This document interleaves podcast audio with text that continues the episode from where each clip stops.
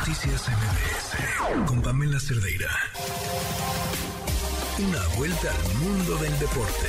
El marcador de Rosa Covarrubias en MBS Noticias. Rosy, ¿cómo estás? Juan, ¿cómo estás? Buenas noches. El día de mañana se va a jugar la final de ida de la Liga MX femenil. América estará recibiendo a Tigres, igual que se repite la final de hace cuatro años. Obviamente las Águilas buscarán repetir la hazaña que lograron en 2018 cuando vencieron a las Amazonas en penalti. Y bueno, por lo pronto también Tigres buscará esa pequeña revancha.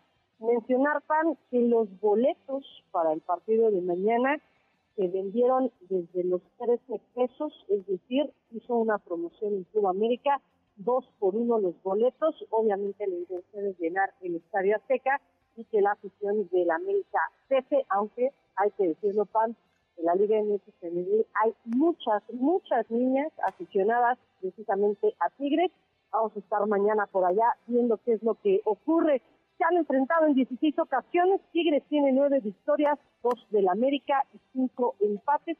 Y los únicos triunfos del América se han dado precisamente en la fase final, en la fase de liguilla. Y bueno, pues Tigres se ha llevado más victorias, aunque la más importante se la quedó el equipo de Cuapa. Polonia ya anunció a sus convocados para el Mundial, por supuesto están comandados por el delantero del Barcelona, Robert Lewandowski, además de Pietro Zelinski del Napoli, Arkadiusz Milik de la Juventus, el debut de los hombres de Cheslow se va a llevar precisamente el 22 de noviembre ante el conjunto de México, esto en parte del grupo C. Diego Alonso también ya conoció la lista de jugadores de 26 futbolistas para Qatar, obviamente están encabezados por Fernando Muslera, Diego Godín, Luis Suárez y Edison Cavani. Ronald Arauzo, quien sufrió una lesión en la fecha FIFA de septiembre pasado, ya ha estado en, sin actividad en aquella fecha y estará en Qatar 2022. La Celeste va a hacer su presentación el próximo 24 de noviembre ante Corea del Sur. Por el otro lado, también Fernando Santos anunció a los convocados por Portugal. La verdad es que es un día de, de locos en cuestión de, las convocatorias porque ya están dando las listas finales. La escuadra está comandada obviamente por su gran figura Cristiano Ronaldo.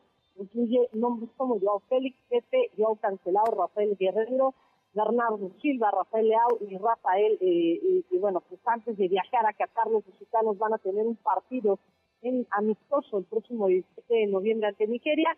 Su debut va a ser ante Ghana el próximo 24 del mismo mes Alemania también ya a conocer pues, su convocatoria. Cabe señalar que el hombre de más experiencia es Manuel Neuer, que tiene, pues, bueno, en 1986, tiene 36 años. El experimentado Thomas Müller son las dos principales figuras de este equipo. Destaca el regreso de Mario Götze y la inclusión de un pequeño joven todavía tiene 17 años, va foto va a cumplir 18 años justo el 20 de noviembre cuando se inaugura el Mundial de Qatar 2022. Alemania hará su debut en esta Copa del Mundo el 23 de noviembre ante Japón.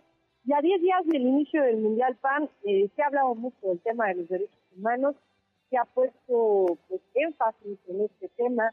Eh, hay selecciones, incluso hay eh, este, jugadores que se han manifestado en contra eh, las violaciones a los derechos humanos, sobre todo en el tema de los obreros que han fallecido eh, pues, en las obras del Mundial de, Qatar.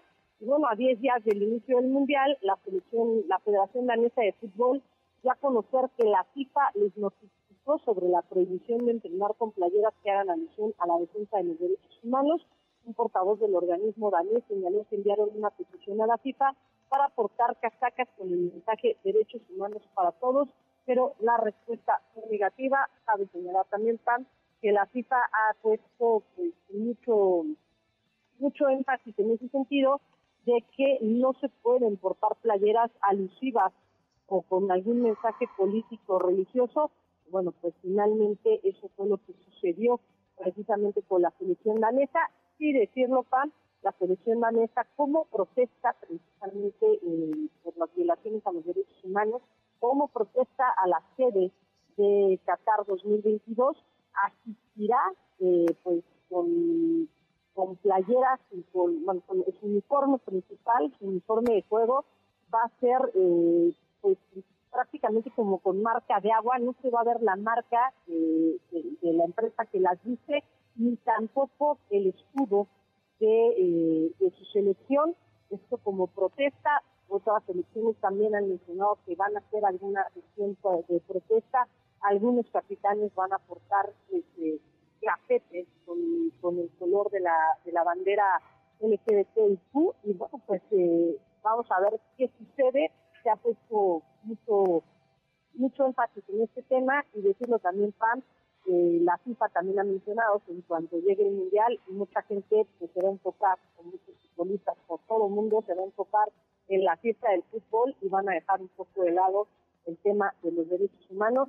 Yo creo que no va a ser así, Pam. Yo creo que muchos jugadores muchos técnicos en muchas selecciones van a poner demasiado énfasis en este tema.